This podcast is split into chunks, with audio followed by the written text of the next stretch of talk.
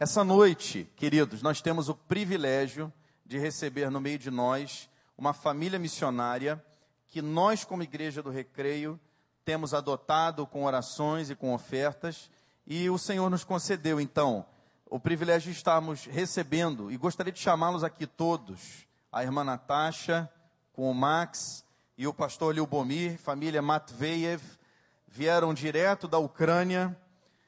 Lá está um calor terrível, menos, menos quanto? Menos 10 ou menos 20? Agora inverno lá em Kiev está um frio terrível. E são pessoas, gente muito boa, querida, o Max, pastor Liubomir e a Natasha, tem feito uma obra tremenda lá. E hoje nós teremos então a honra de ouvir um, um pouco do que o Senhor tem feito lá na Ucrânia, através dessas vidas e de outros irmãos que têm trabalhado lá. Quem esteve aqui em setembro, uh, pastor Anatoly, que é companheiro de guerra dele, esteve aqui conosco e agora nós temos esse presente do Senhor, pastor Liubomir. Que Deus o abençoe ricamente e que use poderosamente aqui, ministrando a palavra para nós. Muito obrigado. Vamos lá, gente. Boa noite. É muito difícil uh, parar numa igreja do seu tamanho. Eu sou o pastor de uma igreja muito pequena. Eu estou pastoreando a igreja com 53 membros. E a primeira igreja que vou falar, eu vou tentar falar em português aqui no Brasil, é uma igreja como a igreja do Recreio, mas eu acredito que não vou falar eu, mas Deus vai falar por meio de mim. Uh, eu estou com uh, minhas pernas trêmulas.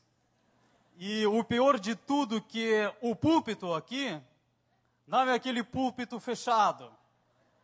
Gente, mas as minhas pernas tremem não de frio, mas pelo simples medo de falhar diante de uma responsabilidade tão grande.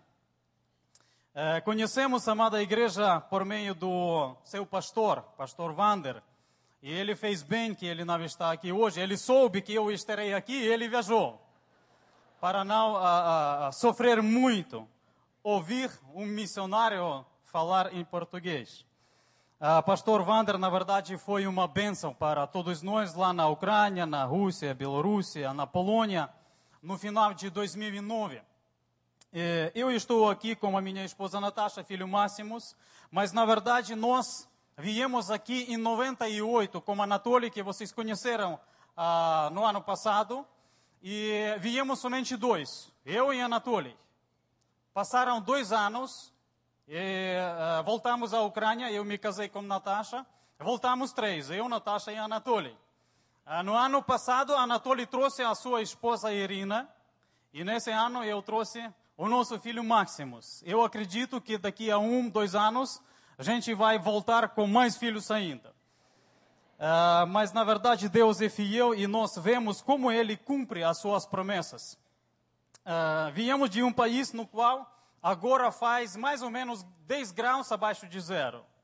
É muito pouco, gente. Eh, este inverno na Ucrânia é um inverno abençoado por Deus, porque no ano passado fez 40 graus abaixo de zero. Então, eh, pense numa diferença de 40 abaixo para 30. Quantos graus fez hoje aqui no Rio? 40. Então, a diferença é muito grande. Uh, eu gostaria de agradecer à Igreja do Recreio. Eu agradeço pessoalmente o pastor Fern, uh, Fernanco, como a esposa Marta, como a sua família querida. Agradecemos pelos momentos de férias. Nós estamos hospedados num motel maravilhoso aqui na, na beira do mar, na praia. Nós agradecemos pela comida, agradecemos pelo passeio, pastor, uh, passeio uh, de ontem. E, na verdade, Rio é um país maravilhoso. Nós estamos apaixonados uh, pela sua cidade. Rio, como vocês dizem, é muito bacana. Somos missionários da Junta Missões Mundiais no leste europeu. Nós coordenamos trabalho missionário na Ucrânia, Geórgia, Armênia e Azerbaijão. São quatro países sobre a nossa responsabilidade e eu quero trazer as saudações dos autóctones, ah, das suas famílias e, claro, das suas igrejas. Além disso, ah, eu pastoreio pequena igreja, ah, lecionamos nos seminários, e quando eu falo lecionamos no seminário, talvez para você é uma coisa simples, mas lá na Ucrânia é uma coisa pioneira. Nós lecionamos a disciplina chamada missiologia. E estamos nessa obra pioneira lá na Ucrânia e eu peço que os irmãos orem uh, por nós. A última vez que estivemos aqui no Brasil, aliás, eu estive no Brasil em 2007, gente. O meu português está enferrujado. Uh, eu tento me melhorar, mas uh, quando vocês falam português é uma língua maravilhosa. Mas quando fala um estrangeiro em português, parece uma coisa péssima. Eu acredito que eu não vou cansar os irmãos, mas eu peço desculpas pelo meu português uh, não tão bom, uh, gramaticalmente falando. Sem dúvida, eu vou cometer muitas falhas na minha fala, mas eu acredito que vocês vão me entender. Uh, eu não vou contar muita coisa do leste europeu. Anatoly contou muita coisa, eu ouvi. Uh, no site da igreja, eu ouvi o, seu, uh, o testemunho dele. Por isso eu não vou falar muita coisa do leste europeu, até porque os irmãos sabem muita coisa. Vocês têm Jornal Batista uh, que fala das missões, missões nacionais, mundiais, e lá aparecem muitos artigos nossos e dos outros missionários do leste europeu. Uh, eu gostaria de compartilhar com os irmãos uh, um tema, um tema bíblico. E com esse tema, eu gostaria de contar um pouco o que nós estamos fazendo na Ucrânia, na Geórgia, na Armênia e no Azerbaijão. O tema é simples: a tripla missão de Jesus. Missão de Jesus. Qual é a missão de Jesus que ele passou para mim? Para um ucraniano que veio de longe da Ucrânia para o Brasil para aprender o que é missões, para depois voltar à Ucrânia e ensinar ao seu povo o que é missões, como se faz missões, como nós podemos cumprir missões. Eu gostaria de compartilhar com a igreja este tema, até porque lá no leste europeu nós temos trabalhado este tema durante seis anos. Nós voltamos uh, do Recife em 2004 e até hoje nós estamos trabalhando este tema. Missão de Jesus Cristo. Qual é a missão de Jesus que eu tenho, uh, tenho que cumprir? Uh, eu vou falar coisas simples. Eu sei que vocês sabem de tudo o que se fala uh, uh, das missões. Vocês aprendem isso na escola bíblica dominical. Mas o contexto nosso é totalmente diferente. Por isso eu gostaria de compartilhar isso. Então, a programação missionária de Jesus cabe em três curtas palavras. Gente, se você tivesse a possibilidade de resumir algo importante, quais palavras nós usaríamos?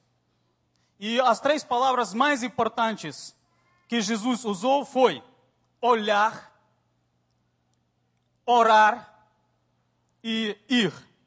Então, a primeira palavra de missão é olhar. A primeira palavra de missão é contemplar, é enxergar. Pense, eh, pense em Jesus Cristo. Quantas vezes Jesus não pregava nada, ele só olhou sem nenhuma palavra, e a pessoa começava a chorar. É muito importante de aprendermos a olhar.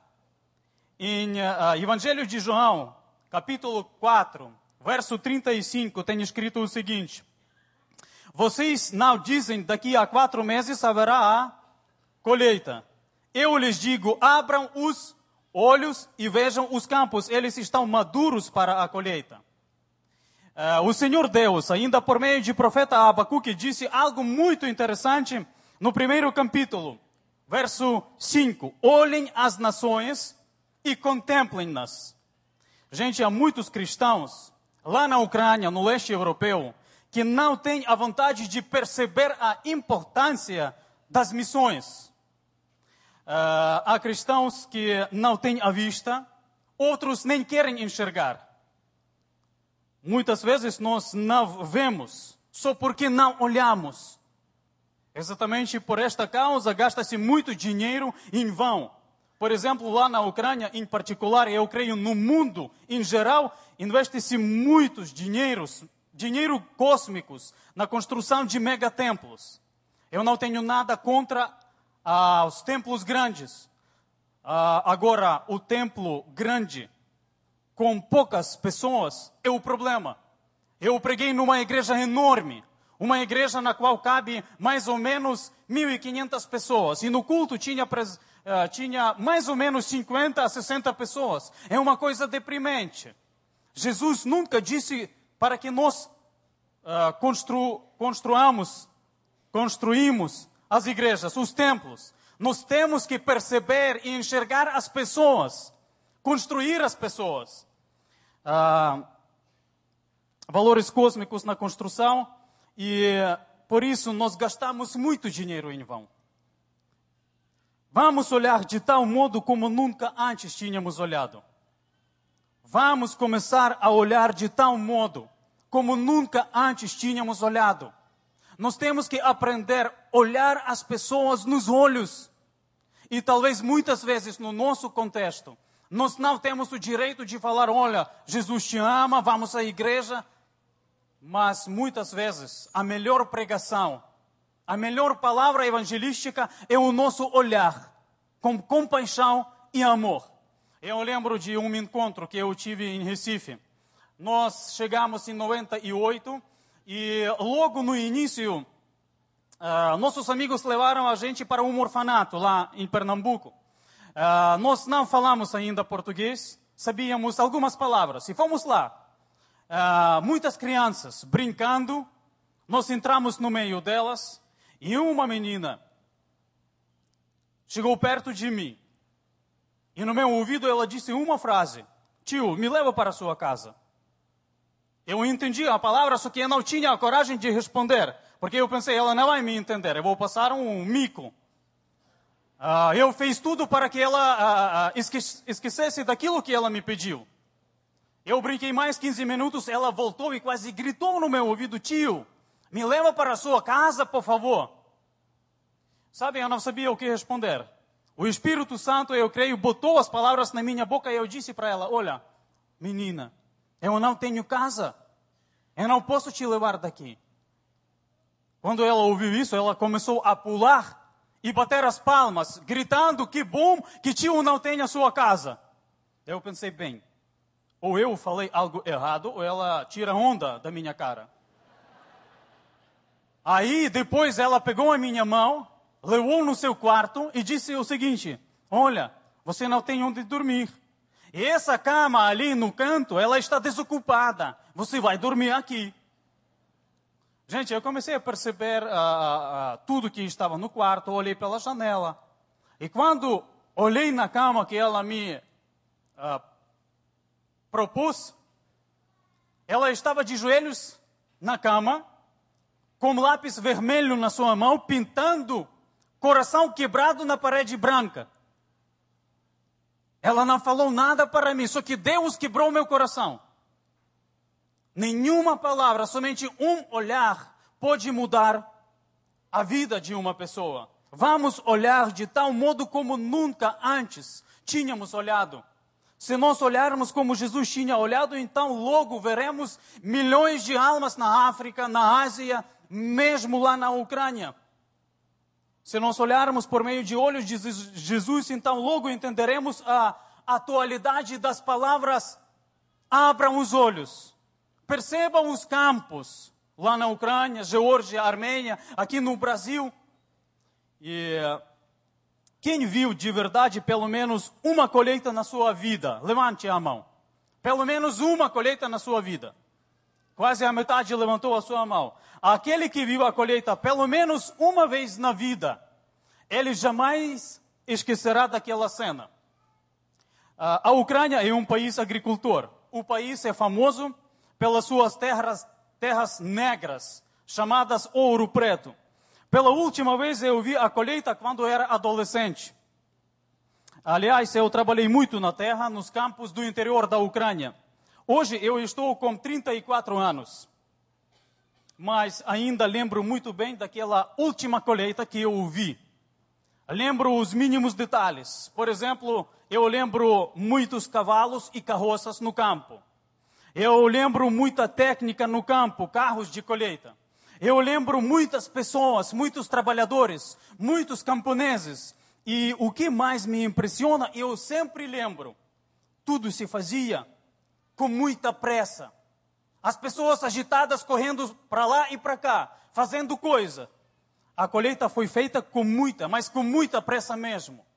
Aqui eu gostaria de destacar duas coisas uh, da colheita, duas coisas muito importantes. A primeira, a importância de mandar ao campo o maior número possível de trabalhadores, de colhedores. E a segunda coisa muito importante, a urgência em colher a colheita rápido, muito rápido.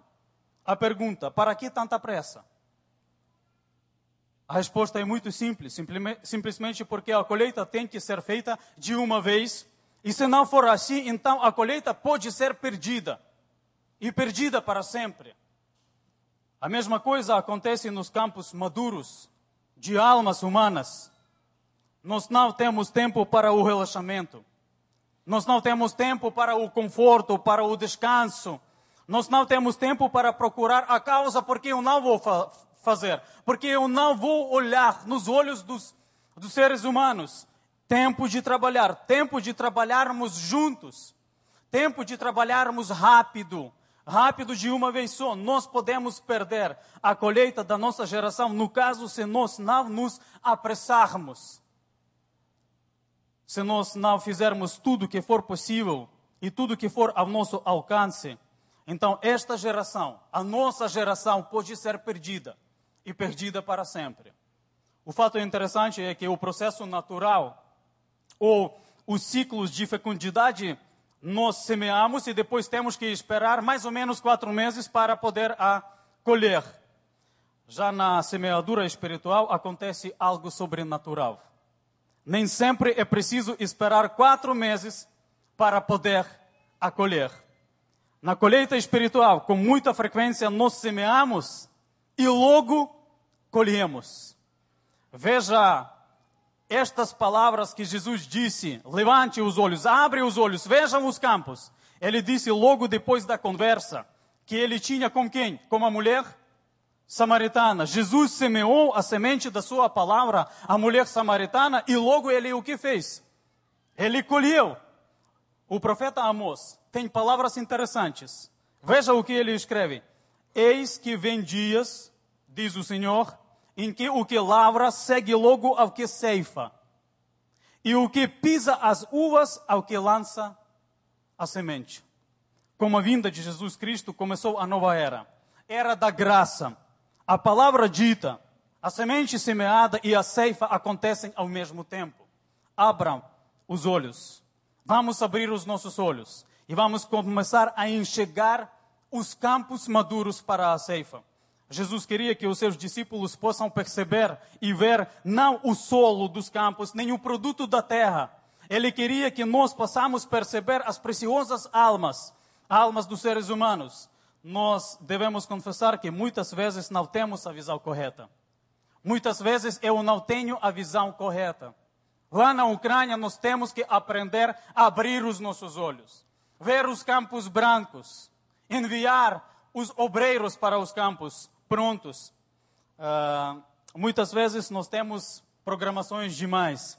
Muitas vezes nós investimos uh, muito dinheiro para distribuir ajuda material, é muito importante. Muitas vezes nós compramos muitos equipamentos para a igreja, mas tantas vezes nós esquecemos de algo muito importante. Nós esquecemos de abrir os nossos olhos e ver os, nos, e os campos, o campo no qual nós estamos. Sabe, tem palavras na Bíblia que diz o seguinte: vejo pessoas, elas parecem árvores andando. Muitas vezes nós temos a visão distorcida. Por isso eu desejo para mim e para a Igreja do Recreio, para que nós possamos ter a visão correta. Uh, a segunda palavra de missão é orar, suplicar é, pedir, rogar. Então, uh, Mateus, no capítulo 9, nos versos 37 a 38, diz o seguinte: Então disse aos seus discípulos: A colheita é grande, mas os trabalhadores são poucos. Por isso, peçam ao Senhor da colheita que envie trabalhadores para a sua colheita. Uh, eu lembro de uma irmã, depois de um seminário que dei na igreja lá na Ucrânia, uma irmã com uma 70 anos de idade. Ela parou a minha aula, levantou-se e começou a gritar. Ela apontou o dedo na minha cara e disse o seguinte: Olha, Lubomir, você está falando coisas certas, mas aonde você estava antes? Ela continuou: Eu estou na igreja há 60 anos, porque ninguém me ensinou que eu posso ser uma missionária, uma missionária que não precisa viajar à distância. Uma missionária que não abre a sua porta nem sai na rua. Mesmo assim, eu posso ser a missionária, missionária dobrando seus joelhos, ajoelhando-me no quarto e orando, pedindo, suplicando ao Senhor da ceifa para que envie os, tra os trabalhadores a, ao seu campo. Por isso, irmãos, querida igreja, orem, orem para que a, as igrejas da Ucrânia e do leste europeu possam ter a visão que orar é missões. Não somente aquela pessoa que viaja e muda de campo, mas a pessoa que nem precisa sair do seu quarto. Isto porque hoje em dia nós temos um número maior de não crentes do que tínhamos há 100 anos atrás. É deprimente, gente. Do ponto de vista humano, a tarefa de evangelizarmos o mundo é absolutamente impossível para ser realizada por nós. E isto sem falar dos nossos esforços que nós fazemos. Eu não sei como aqui, porque já faz tempo que não estou aqui, mas lá na Ucrânia, ah, no ano passado nós batizamos uma pessoa. No ano.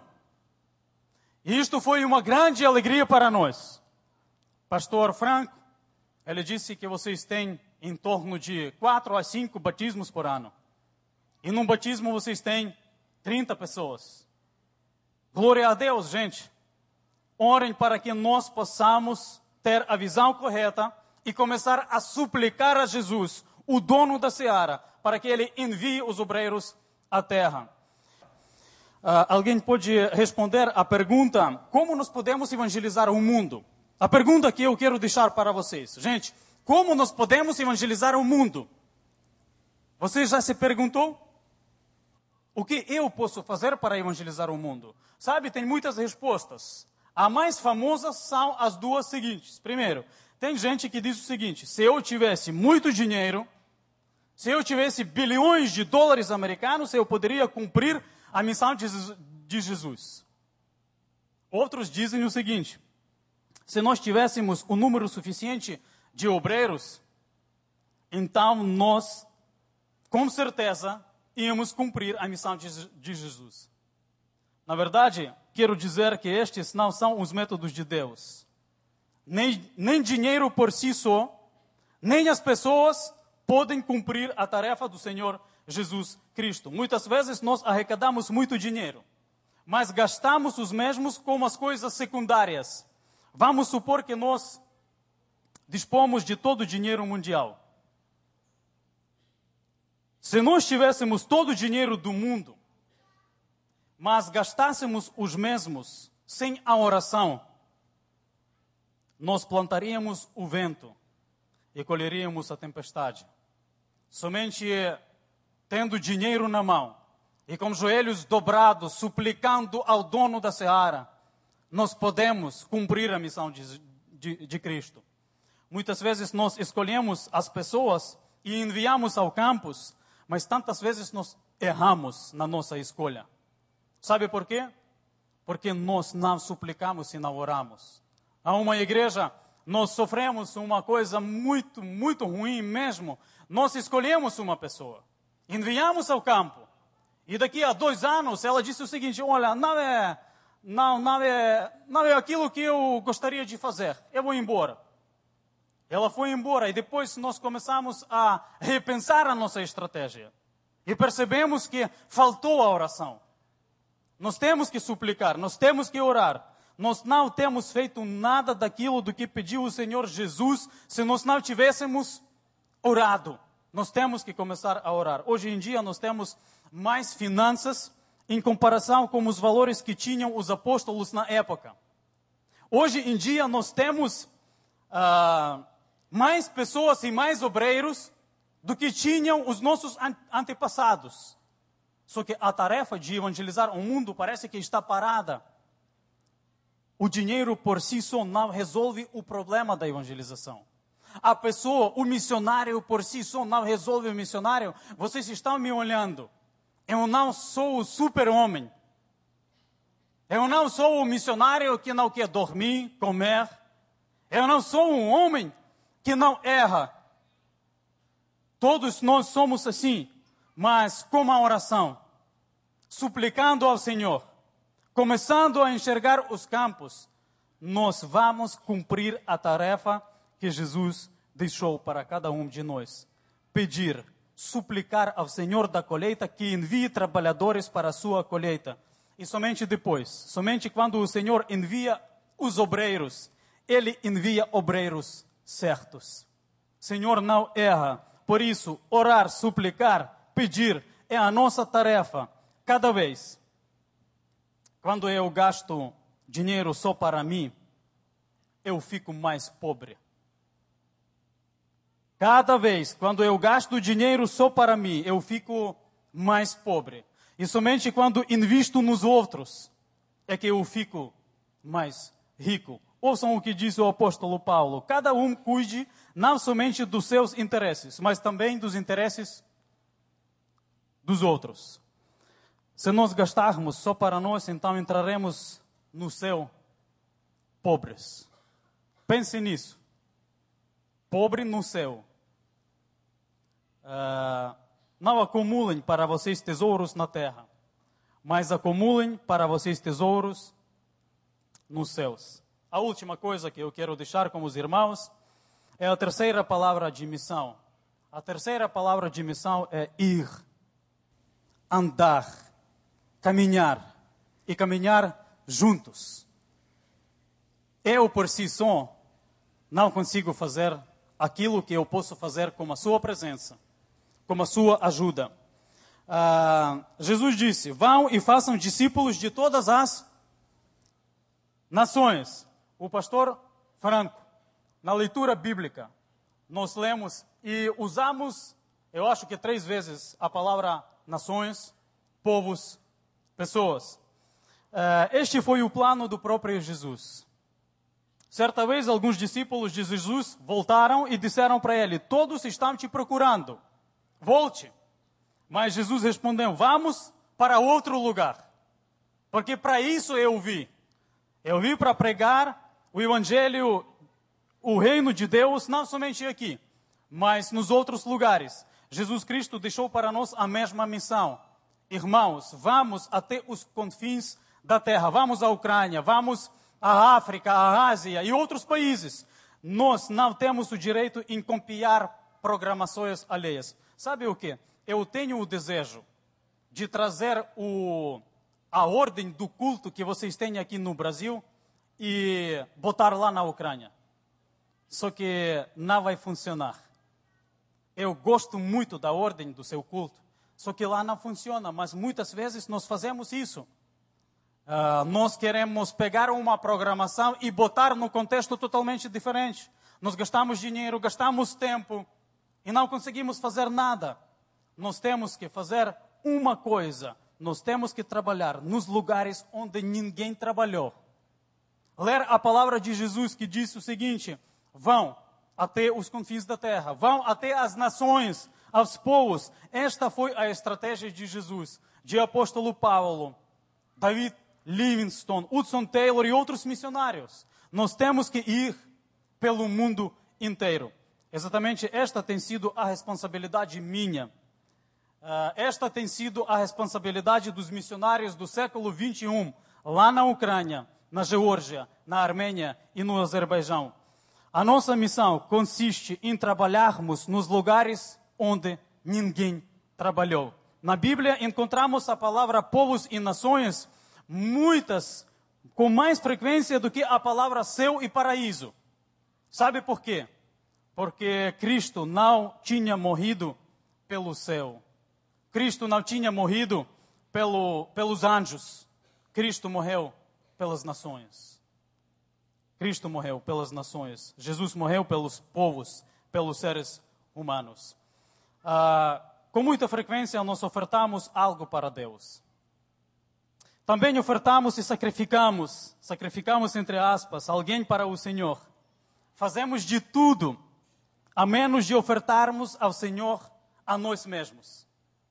Paulo diz: Rogo-lhes que se ofereçam em sacrifício vivo, santo e agradável a Deus. O sacrifício que mais agrada o Senhor é o sacrifício de nós mesmos. Não de algo, nem de alguém, mas de nós mesmos. Diante de nós está esta tripla missão de Jesus.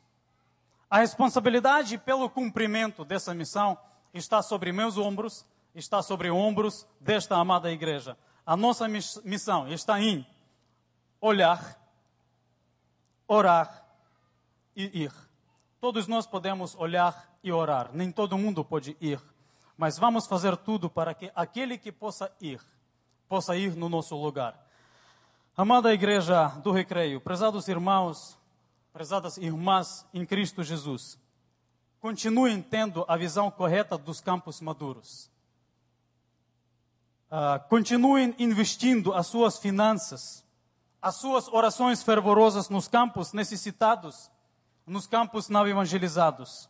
Não parem de orar.